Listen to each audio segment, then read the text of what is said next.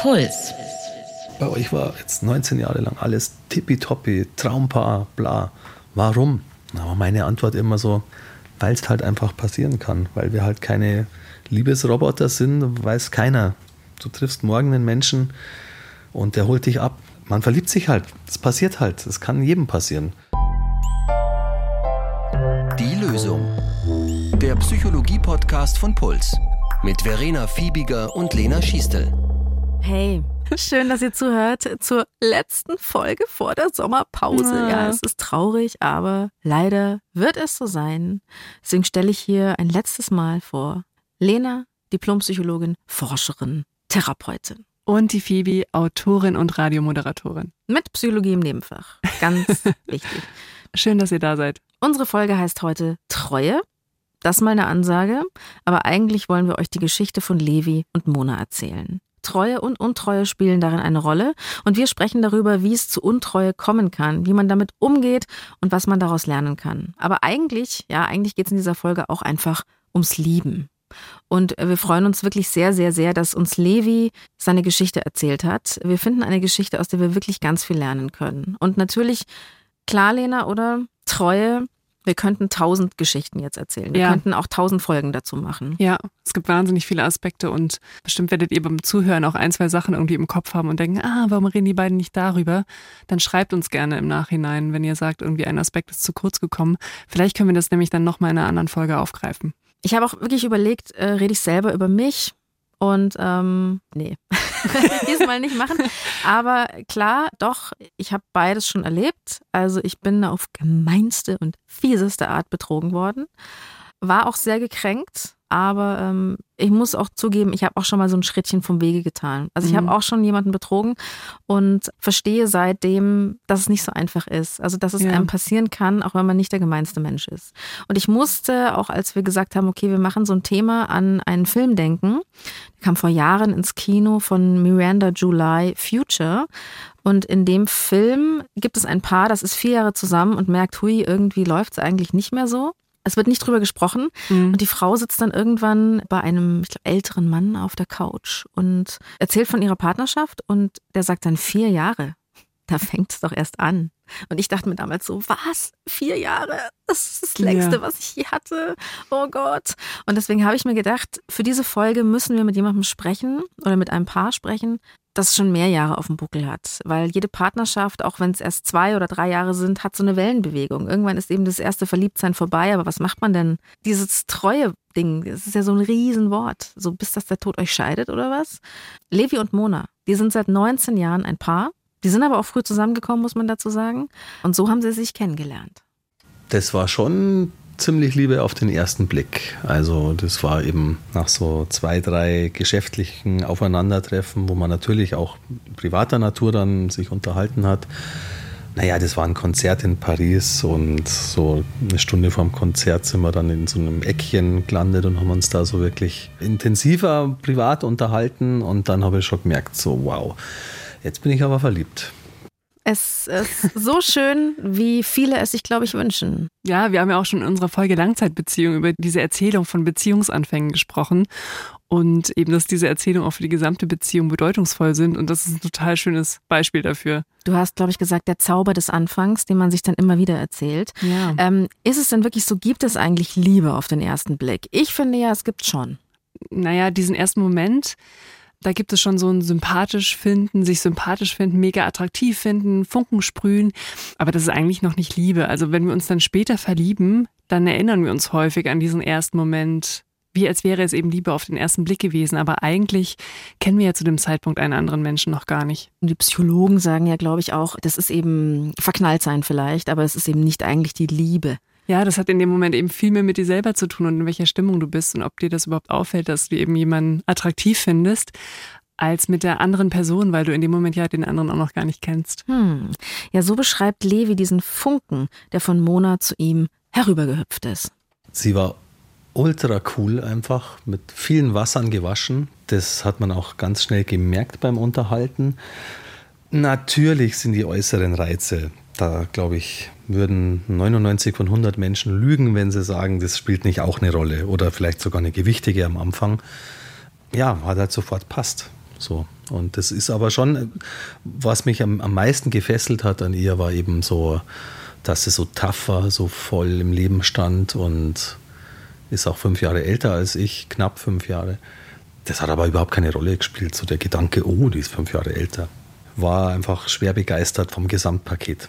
Tja, es hat Zoom gemacht und ähm, wir zoomen uns jetzt auch in die Zukunft. 19 Jahre und drei Kinder später.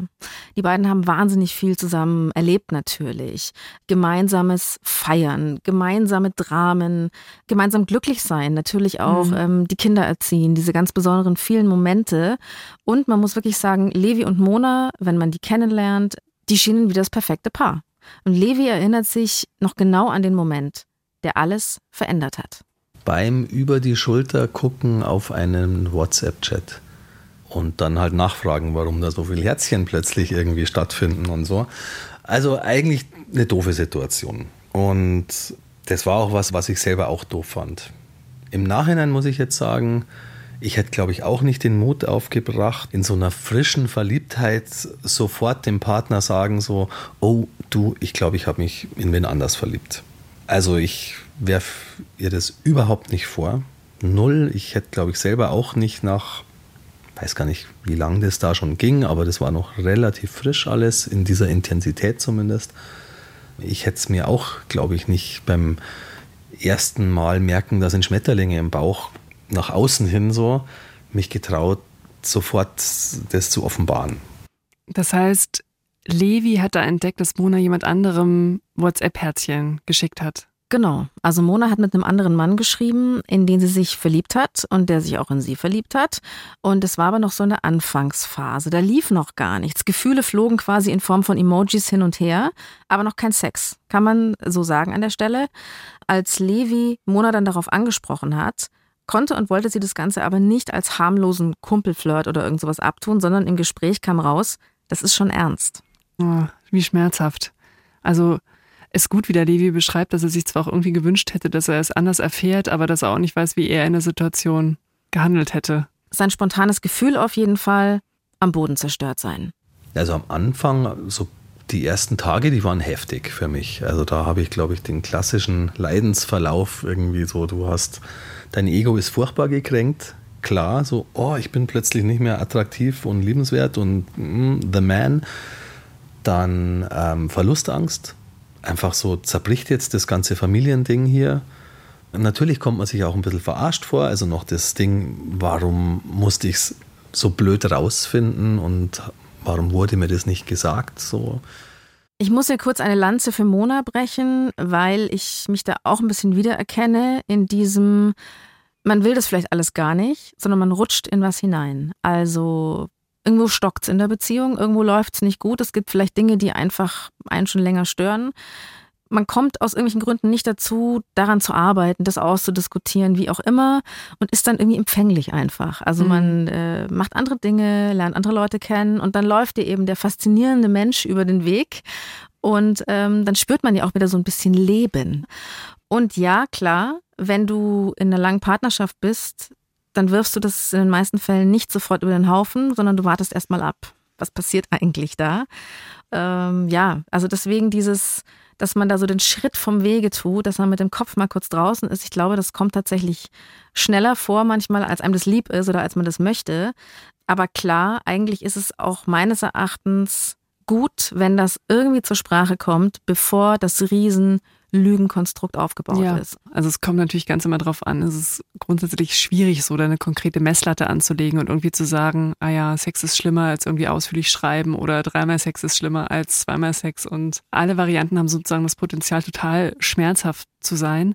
Aber was vermutlich da eben einen Unterschied macht, ist, wenn ich mitbekomme, wie viel Raum mein Partner oder meine Partnerin eben schon dieser Außenbeziehung vorher gegeben hat und wie viel Energie und wie viel Verhalten darauf auch schon ausgerichtet wurde. Also kann ich es emotional irgendwie nachvollziehen oder wurde ich halt systematisch hinters Licht geführt? Das ist schon eine andere Nummer. Ja, und auch viel, wie viel Energie tatsächlich auch schon abgezogen wurde, sozusagen aus der eigenen Beziehung, wo ich spüre, okay, der andere ist irgendwie mit Verhalten oder was er getan hat oder auch innerlich und gibt dem sozusagen sehr viel Raum, dem Neuen und gibt sich sozusagen keine Mühe mehr bei uns. Und die ganzen Geschäftsreisen, die Beispiel. eigentlich Urlaube auf Ibiza waren. Ja, ja, genau, aber so oder so, also es kann einfach extrem, extrem schmerzhaft sein. Und es ist häufig, ähm, was dann eben für eine Reaktion entsteht, wenn ich das mitbekomme, es ist häufig eine Kombination aus sehr, sehr vielen sehr negativen Gefühlen. Also Wut, Eifersucht, Scham, Trauer, Verzweiflung, Panik. Und das kann sich super überwältigend anfühlen. Und in der akuten Reaktion, wenn man davon erfährt, kann es auch gut sein, dass man sich erstmal komplett taub fühlt, weil man in so einer Art Schockzustand ist. Und vielleicht kommen die Gefühle dann auch erst später. Und da wir selbst zum Glück nur sehr, sehr selten in solch negative Gefühlszustände kommen, haben wir in der Regel auch kein Verhaltensrepertoire, um damit dann in der akuten Situation so richtig gut umzugehen. Also das ist auch klar, sowas ist wie andere so große Schicksalsschläge im Leben eine Krisensituation. Ja. Also erstmal so Krise. Mein Ja. ganzes Leben stellt sich gerade auf den Kopf unter Umständen. Es ist nicht mehr wieder vor, Nee. wenn man sowas erfährt. Und die größte Herausforderung in dem Moment ist es wirklich auch erstmal mit diesen Gefühlen umzugehen, die zu fühlen, weiter zu atmen und damit erstmal so zurechtzukommen. Levi hat gesagt, und das finde ich bemerkenswert, es ging ihm schlecht, richtig schlecht, aber es lag auch an Monas Verhalten, dass die ganze Situation nicht noch schlimmer geworden ist, sondern eher besser. Dann war aber das auch echt toll, wie, wie Mona damit umging. Wie sie da immer ruhig geblieben ist, auch in den Phasen, wo ich echt, ich war jetzt nie krass am Rumschreien oder am Rumwüten, aber mir ging es halt einfach dreckig. Und ich war manchmal dann auch halt echt fies und gemein. Was heißt denn in dem Fall ruhig bleiben? Also, was ist denn jetzt dem zu raten, Lena, der betrogen hat, also der so ein bisschen Ja. auch auf der Anklagebank sitzt, einfach aushalten, dass der Partner verletzt ist? Oder was Ja. meint Levi damit? Ja, also gerade in dieser ersten Phase der Krise ist total wichtig, dazu zu stehen, was man getan hat. Und zum Beispiel auch zu sagen, ja, stimmt, ich habe mit ihm geschrieben und das bedeutet auch das, was du denkst, dass es bedeutet. Es ist nicht nichts, es ist nicht einfach nur ein Kumpel, also sondern dass man dann dazu steht. Und auch, auch gerade wenn es schon eine längere Geschichte ist und dass man vielleicht auch irgendwie Sex mit der anderen oder dem anderen hatte, dass man sich dann nicht wegduckt und nicht irgendwie sagt, ja, das war einfach, ich war betrunken, es war eine Party, ähm, dann ist es einfach passiert. Oder bei uns läuft ja schon so lange nichts mehr. Ich muss irgendwo hin mit meinen Trieben. Ja, also nee, dass man, genau, dass man eben da zu seinem Verhalten steht und das anerkennt und dass man dann dem anderen zuhört, dem Raum gibt und dabei ruhig bleibt. Und das ist auch total schwer auszuhalten, weil man eben dann mit dem Schmerz, den man verursacht hat, konfrontiert ist. Aber auch für Erklärung oder Schilderung, warum es aus der eigenen Sicht dazu kam, ist es an der Stelle auch noch zu früh. Denn am Anfang gilt es eben erstmal diesen Schmerz auszuhalten und die Analyse zu verstehen, wie es dazu kam, das kommt später. Das ist ganz oft so in der Psychologie und überhaupt, man muss es immer aushalten, das Gefühl zulassen. Ne? Also das ist ja oft so ein Prozess. Erstmal nicht erklären, erstmal nur sein. Der Punkt ist auch an der Stelle, in dem Moment, wo ich versuche, das in dem Moment zu erklären, wird es wie eine Rechtfertigung von dem Verhalten rüberkommen und der andere ist gerade aber so noch in seinem Schmerz drin und in der Kränkung, dass es eben so klingen wird, auch wie als würde der andere sich rausreden. Und das nicht ernst nehmen, was Genau, eine Phase ist. Genau. Also die Karten liegen auf dem Tisch und dann eben die große Frage, die sich wahrscheinlich jeder in Levis Situation stellt. Warum ist es so gekommen? So vor drei, vier Jahren war mal so eine Zeit, wo wir uns beide so, ich würde jetzt nicht sagen, voneinander wegentwickelt haben, aber wo jeder so ein bisschen seine eigenen Wege ging. Ich ging viel in meine Hobbys rein, sie ging auch viel in die Themen rein, die sie interessieren. Das war eben ja, Spiritualität und Yoga. Bei mir war es eben sportlicher Natur oder so doofe Männerhobbys halt irgendwie da haben wir vielleicht so, ich würde jetzt nicht sagen den Kontakt verloren, aber da ist zum ersten Mal nach eben, ich würde jetzt mal sagen so 16, 17 Jahren, hat man so die Säulen der Familie, die wir sind, die sind so ein bisschen weiter auseinandergerutscht. Dass die Säulen auseinanderrutschen, wie Levi es nennt, oder dass man eben sich komplett so safe in einer Beziehung fühlt und sich dann so ein bisschen aus den Augen verliert, das geht ja bei vielen viel, viel schneller. Also ich meine, 16, 17 Mhm. Jahre, bei manchen ist doch nach drei Jahren oder bei vielen ist doch nach drei Jahren der Ofen schon aus. Dann ist irgendwie das so abgeklungen, man ist nicht mehr völlig verknallt und dann ist man so, naja, der andere ist selbstverständlich, der hockt halt auch mit am Frühstückstisch. Deswegen muss ich jetzt mal an der Stelle sagen, die haben ja wahnsinnig viel schon Ja. Geschafft oder wie, wenn man das sagen kann, geleistet in einer Partnerschaft, muss man einfach Ja. so sagen. Ähm, oder haben sich auf jeden Fall sehr, sehr gut verstanden.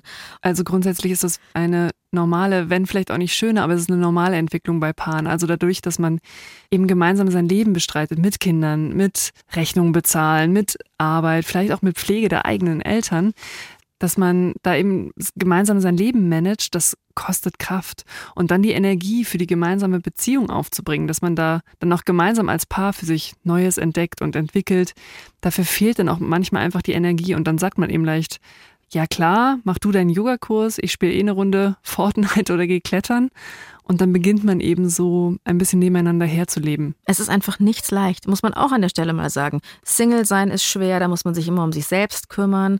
Aber auch eine Partnerschaft am Laufen halten, das ist einfach extrem Arbeit. Und Arbeit ist einfach nicht sexy, muss man auch so sagen. Und auch, was ich so krass schwierig finde an der Stelle, Lena, dieses sich weiterentwickeln. Es ist ja so in der idealen Beziehung, dass man ja sich über die Lebensspanne immer verändert und weiterentwickelt. Und das soll man ja immer am besten gemeinsam tun, in die gleiche Richtung. Und es klappt halt einfach oft nicht, weil man ist halt nicht der gleiche Mensch. Und äh, ich finde es ja sehr schade, dass man so viel miteinander erlebt hat und so viel zusammen geschafft hat und dass Untreue vieles einfach sprengen kann. Obwohl natürlich mhm. auch einiges immer, glaube ich, meine persönliche Meinung dazu geführt hat, dass es dazu kommt. Aber es gibt zum Glück verschiedene Wege, damit umzugehen. Also klar, man kann es totschweigen, man kann sich natürlich auch einfach gleich trennen, man kann sich bekriegen bis aufs Messer, was auch, glaube ich, eine große Leistung ist, gerade wenn man Kinder hat. Also wenn nicht nur zwei Personen beteiligt sind, sondern viele, dass man einen anderen Weg einschlägt. Und Levi hat einen anderen Weg eingeschlagen. Es ging dann aber relativ schnell bei mir, also es hat, glaube ich, keine zwei Wochen gedauert, dass ich an dem Punkt war und in den zwei Wochen habe ich mich halt extrem mit mir selber beschäftigt und auch viel gelesen über Treue, über offene Beziehungen, über Liebe, also auch so die philosophischen Ansätze, was ist denn Liebe eigentlich? Was heißt es denn eigentlich? Und dann war ich eigentlich nach zwei Wochen schon an dem Punkt, wo ich gesagt habe, weißt du was? triff den, hab Spaß mit ihm, vollumfänglich. Ich werde jetzt hier auch nicht irgendwie mich trennen, scheiden, ausziehen, irgendwas. Lass uns das einfach irgendwie weiterleben und schauen, was passiert. Das finde ich persönlich den Hammer. Also Levi ja. hatte tatsächlich große Erkenntnisse zur Liebe generell. Er hat tatsächlich ja, losgelassen erstmal richtig gut, dass es da Levi geschafft hat, eben diesen einen Schritt zurückzugehen. Das ist nämlich krass schwer. Also sich dann nicht innerlich irgendwie mit dem anderen Mann zu beschäftigen oder mit der anderen Frau und nicht damit, was haben die miteinander genau gemacht oder gesprochen. Finde ich irrsinnig schwer, ja. dass man sich das nicht alles vorstellt. Sondern eben Schritt zurückzugehen und sich zu fragen, was passiert da gerade bei mir? Was passiert da gerade eben mit uns und was bedeutet das für mich und für uns? Dieser Wendepunkt, diese, ich sag mal, beginnende Außenbeziehung, die hat Levi dazu gebracht, die eigenen Gefühle mal genauer anzuschauen. Denn auch Levi ist ja 19 Jahre lang mit demselben Menschen verheiratet. Also ich habe für mich erkannt, ich weiß, ich liebe diese Frau nach wie vor, habe aber auch erkannt, ja, bei mir hat sich's auch verändert. Diese große, prickelnde, die ersten Jahre, die man da irgendwie hat, irgendwie, die, das war bei mir ja auch schon lang weg. Das ist ja das Irre. Es war eigentlich beiden ein bisschen Fahrt, aber der eine entscheidet sich dann, was zu tun. Der macht dann den Step in gewisser Weise. Und ich glaube, wo ich der Wüterich wäre, wenn ich derjenige wäre, der sich es quasi verkniffen hat oder der sich dachte, nee, ich bin eigentlich okay damit, ich halte es aus, ich bin eigentlich ganz happy, dass ich sagen würde, ja, und ich kann im Schaukelstuhl nicht an die heiße Affäre oder an irgendwie was denken. Ich habe es mir ja. verkniffen, ich habe es ja. nicht getan. Ich habe quasi das harte Los der Ehe, ja. habe ich einfach auf mich genommen, ich hätte es durchgezogen. Also ich glaube, da wäre ich so sauer. Dieses, ich bin doch schon so lange treu gewesen oder ich habe einfach das... Ich ja. habe da nicht dran gedacht. Also ja. der andere hat's gewagt und hat's gemacht. Macht es denn Sinn, überhaupt, Lena, da über Schuld zu sprechen? Also ist einer schuld? Ist immer derjenige schuld, der betrogen hat oder der irgendwas anfängt. Natürlich nicht, oder? Am Anfang fühlt es sich auf jeden Fall so an. Deswegen ist die Frage von Schuld auch am Anfang so prominent häufig. Und tatsächlich derjenige oder diejenige, die so eine Außenbeziehung in irgendeiner Form eingegangen ist, fühlt sich auch schuldig am Anfang. Und das hat in dem Moment auch so eine Art Funktion, weil Schuld als Emotion dafür sorgt, dass wir Wiedergutmachungsleistung erbringen wollen. Also bei dem anderen irgendwie Frühstücks ans Bett bringen. Nein, aber helfen, genau, dass wir dem anderen ähm, was Gutes tun wollen, weil wir uns eben schuldig fühlen. Und Nudeln kochen. Wahrscheinlich ist und es noch mehr als Nudeln kochen und es ist auch mehr als einmal Blumen mitbringen und es ist auch nicht nur eine Leistung, sondern es wird über Wochen, Monate wahrscheinlich gehen. Und es ist aber wichtig, dass der Partner oder die Partnerin das in dem Moment auch spürt. Das ist nämlich ein Bemühen um die gemeinsame Beziehung und dafür sorgt sozusagen dieses Schuldgefühl. Verstehe, verstehe. Ich glaube, ich würde dazu tendieren, dass ich den anderen irgendwie versuche fertig zu machen, der mich beschissen hat, dass ich gemein bin. Macht das Sinn? So tiefgreifende Beleidigung oder wenn man den anderen dann wirklich auch in seinem Charakter abbaut, dann sorgt das eher dafür in der Tendenz, dass der andere entweder auch in Aggression switcht oder sozusagen eine Schamreaktion hat im Sinne von, ja, stimmt, ich bin ein total schlechter Mensch und sozusagen auch in sich zusammenfällt. Und ähm, dann sind zwei Häufchen Elend da. Genau. Eigentlich ist es wichtig, dass der andere das halten kann, dass er eben das getan hat und deswegen eben sich auch um Wiedergutmachung bemüht, zumindest. Das ist sozusagen eine wichtige emotionale Dynamik an der Stelle zu einem späteren Zeitpunkt, wenn dann die Emotionen nicht mehr ganz so gleißend und überwältigend sind, dann kann man eben gemeinsam versuchen zu verstehen langsam, was da passiert ist. Aber gegenseitige Schuldzuweisungen verhindern, dass man tatsächlich die verschiedenen Faktoren und Themen dann eigentlich ergründen kann. Also psychologisch funktionieren wir nämlich so, dass je mehr wir Hintergründe und Zusammenhänge und Beweggründe von etwas kennen, also verstehen, desto schwerer fällt uns ein moralisches Urteil über eine Handlung. Entsprechend umso schwerer fällt es uns dann auch von Schuld zu sprechen. Und in den meisten Fällen, in denen es eine Außenbeziehung gibt, ist es in der Regel auch nicht ein komplett kaltschnäuziger oder egozentrischer Akt. Das gibt es auch, aber in allermeisten Fällen kommt es auch aus einer inneren Notlage heraus. Ich könnte zu jemandem, also der mich betrogen hat, sagen, du hast unsere Beziehung in Schutt und Asche gelegt und der könnte dann sagen, naja, aber ganz ehrlich, das Haus war auch marode. Also wenn man ja. irgendwie immer nur so den Ball hin und her spielt. Ja. Ganz grundsätzlich, was du jetzt gerade gesagt hast, Lena, setzt das Ganze natürlich voraus, dass beide Menschen recht reflektiert miteinander sprechen können. Also dass man zu dem Punkt kommt, wo man sich nicht anschreit, wo ja. man auf die Metaebene gehen kann. Und da würde ich jetzt persönlich sagen, eine Paartherapie muss man ja nicht nur machen, weil man unbedingt möchte, dass eine Partnerschaft weiterläuft, sondern man kann das ja auch machen, um Dinge zu verstehen und um mit einem dritten, mit einer neutralen Person über die eigenen Probleme zu sprechen, um das überhaupt zu verarbeiten. Weil ich finde eben gerade, wenn man so eine lange Beziehung hat und es passieren schwierige Dinge und man kann das ohne dass man gleich auf 180 ist, nicht regeln, dann glaube ich, ist es vielleicht an der Stelle auch ein ganz guter Tipp noch. Also wenn es gar nicht weitergeht, würde ich es wirklich mit einem Profi besprechen. Ja, es ist eine Unterstützung, damit man eben überhaupt gemeinsam auf eine gute Art vielleicht darüber sprechen kann. Und so eine Krisensituation, wie wir ja schon gesagt haben, im Leben bewältigen kann. Und was ja auch bei sowas häufig noch auf den Tisch kommt, ist das Leben, das einen selbst geprägt hat. Also warum passiert mir das? Warum habe ich so eine Partnerschaft, wo das passiert ist? Wie bin ich eigentlich geprägt von meinen Eltern? Und das ist ein ganz interessanter Punkt bei Levi. Vielleicht konnte er aus einem ganz bestimmten Grund so besonnen sein.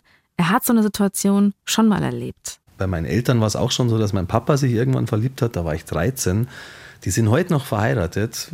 Die sind zwar leben jetzt nicht getrennt, also die sehen sich auch noch öfter, aber leben halt gleichen Ort, aber Kilometer Abstand, sehen sich noch oft, vertragen sich gut, haben das damals auch schon so gemanagt, dass sie gesagt haben, die Ehe bleibt jetzt einfach mal bestehen und gab halt nie eine Notwendigkeit, sich scheiden zu lassen, auch wenn man dann wirklich eigentlich getrennt lebt und so. Vielleicht war das für mich die Hauptbasis, schnell zu so einer Entscheidung zu kommen, weil ich eben das schon so vorgelebt bekommen habe, dass es eben möglich ist, auch ohne dieses bedingungslose Definieren von Treue, dass es halt trotzdem geht. Das halt irgendwie managt, ohne da Krieg zu machen. Und da muss ich noch was dazu erzählen. Es ist eben im Fall von Levis Eltern nicht so, dass einer die Situation jahrelang ausgehalten hat, sondern äh, seine Mutter hat sich wirklich unabhängig dann gemacht und äh, beide haben jetzt auch neue Partner und die können zu viert entspannt essen gehen. Also Wahnsinn, ja. es ist so, dass es auch in einer Generation stattfindet, wo es andere Leute wirklich noch da auf dem Land, wo Levi herkommt, bisschen komisch finden. Also dass es schon krass ja. ist, die zu sehen und ah, das sind die Familienverhältnisse und sie sind wirklich gut miteinander. Also es ist kein Aushalten, möchte ich an der Stelle noch sagen. Toll, ne? Also dass Levi da über seine Eltern schon mal miterlebt hat, dass es kein kompletter Beziehungsbruch sein muss. Und das hat mit Sicherheit geholfen, auch dafür, wie er jetzt mit der Situation umgehen konnte. Ich habe Levi gefragt, wie ist denn jetzt bei euch eigentlich der Status quo? Das ist echt schwierig, diese Definition, in welchem Zustand wir jetzt sind, da stehe ich immer wieder vor, vor einem Problem. Es ist eine liebevolle Familienwohngemeinschaft. Natürlich diese 18, 19 Jahre eben die man wirklich als Paar zusammengelebt hat, die bleiben immer, die Kinder bleiben immer. Das ist sowas Starkes, Verbindendes. Deswegen reicht Freundschaft nicht. Also ich würde jetzt nicht sagen, wir sind halt noch befreundet. Das reicht nicht. Da ist noch Liebe da, aber eben eine andere Form von Liebe. Jetzt bin ich mir gerade gar nicht sicher, war es in der Eifersuchtsfolge oder war es in der Scheiternfolge, Lena? Da würde ich nämlich jetzt ganz gerne kurz darauf hinweisen. Wir haben einmal darüber gesprochen, dass es eigentlich total schade ist, auch wenn jetzt eine Beziehung in gewisser Weise vorbei ist, mhm. dass man diese ganzen Jahre wegwirft. Das war, das in der Scheiternfolge. Hört euch die nochmal an, weil äh, eigentlich ist es auch so ein bisschen der Kern. Wie ist denn ein, ein zufriedenes Leben, wenn mal eine Sache nicht glatt läuft? Muss ich alles, was davor war, plötzlich schlecht finden? Nur ja. weil auch jetzt der Mensch oder sich die Situation verändert hat. Klar, das muss man nicht. Und dieses ganz klassische Modell, eben monogame Partnerschaft, bis der Tod uns scheidet, das überlastet auch einfach viele Paare. Und es gibt, wie Levi auch so schön gesagt hat, es gibt verschiedene Formen von Liebe. Wichtig an dieser Stelle ist uns auch noch, ja, wir haben schon von den Begriffen Polyamorie gehört und auch von offener Beziehung und Levi und Mona auch. Die beiden haben sich auch schon vor Jahren über diese Konzepte unterhalten und Levi hat mir auch gesagt, ja, er hat auch die Polyamorie-Bibel durchgelesen ja. in dieser Situation und hat dann für sich festgestellt, nee, das ist auch nicht das, was er möchte. Mhm.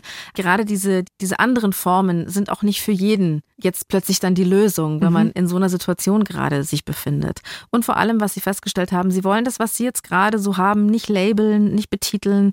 Sie wollen einfach, dass es jedem einzelnen Mitglied der Familie gut geht. Für die Kinder ist es natürlich auch besser, dass wir beide noch da sind, ist ja ganz klar. Die Kinder waren eh cool. Alle drei meinten, wenn es euch gut damit geht, dann ist es für uns auch okay.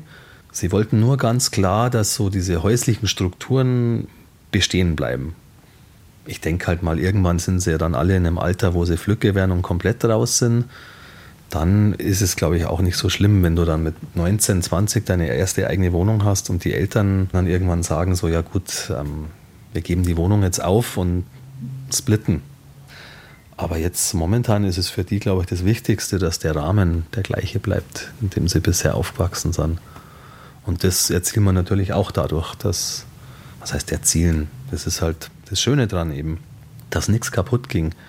Super. Also, dass die beiden das geschafft haben, dass sie da gut auch ihre Kinder eingebunden haben. Und das ist mir auch ganz wichtig, auch bei Trennungen, also wenn es zu Trennungen kommt, dass man eben diese Paar- und die Elternebene gut auseinanderhält. Es kann eben viel Kränkung, viel Schmerz, viel Hass auch sein auf der Paarebene, aber dass man trotzdem noch eine Form findet, als Eltern dann noch gut zu funktionieren und als Eltern für die Kinder da zu sein.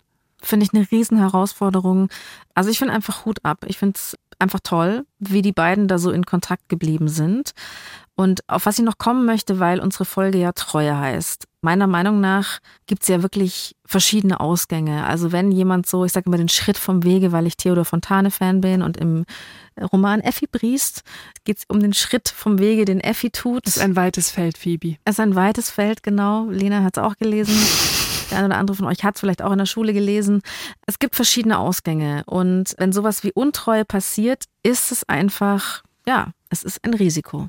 Klar, das waren, das waren, nenn's ruhig Bruch. Das war so, da ist schon irgendwo ein Riss oder plötzlich mit einem Schlag so eine Patina drüber über dem ganzen Ding. Aber letzten Endes hat es dazu geführt, dass man sich nochmal ganz stark mit sich selber, mit dem anderen, mit der Partnerschaft, mit allem drum herum, mit der Familie, auch mit den Kids auseinandersetzt und sich überlegt, wie will ich leben, wie will ich lieben?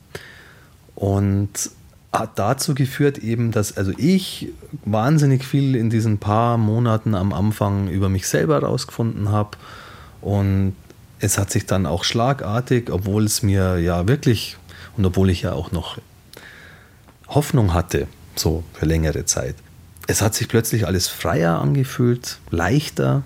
Ich sag mal, das Wunderbare an der Situation ist, dass sich auch für Levi ein bisschen ein neues Leben aufgetan hat. Vielleicht kann man sagen, sogar ein kleines Doppel-Happy End hier in Sachen Lieben.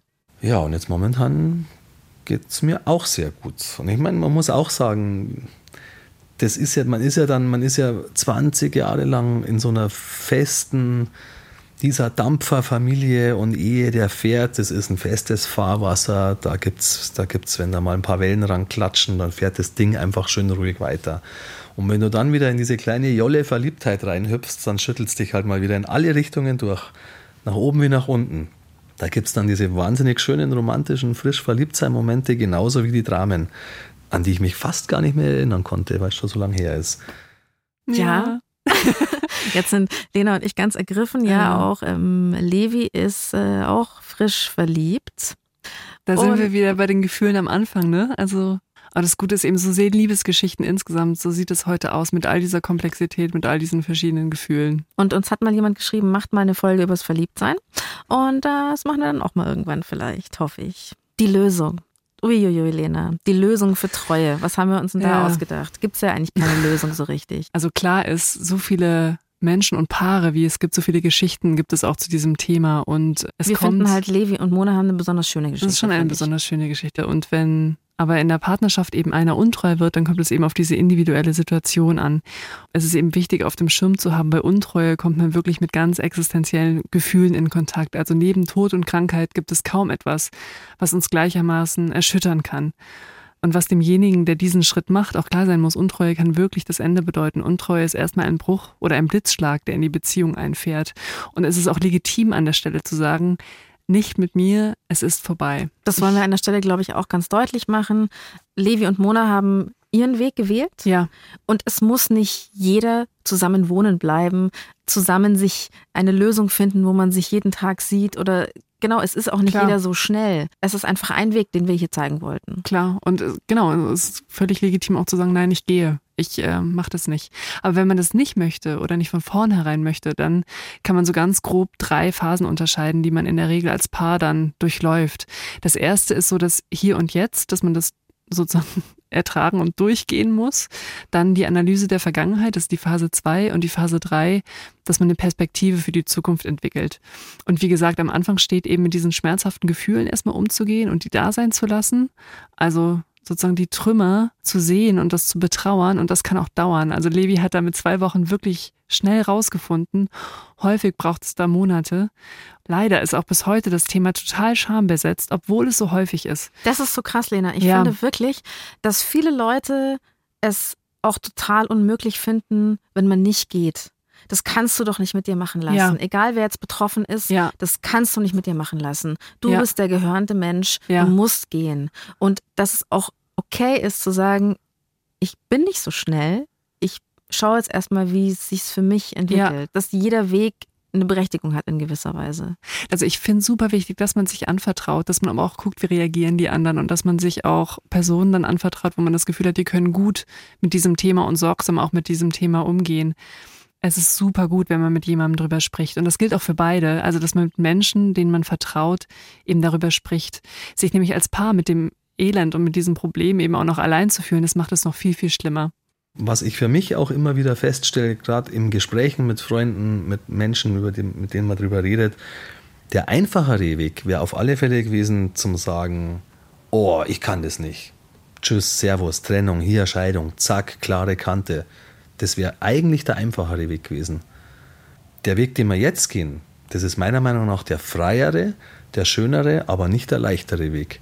Weil es braucht gute Kommunikation, es braucht noch mehr Vertrauen, dass keiner den anderen irgendwie ausnutzt oder dann plötzlich irgendwie seine, vielleicht ein blödes Beispiel, aber seine häuslichen Pflichten vernachlässigt, weil man nur noch irgendwie mit seinem neuen Partner draußen dann unterwegs ist. Ähm, also es ist nicht der leichtere Weg, aber ich empfinde ihn als wesentlich schöner, freier und liebevoller.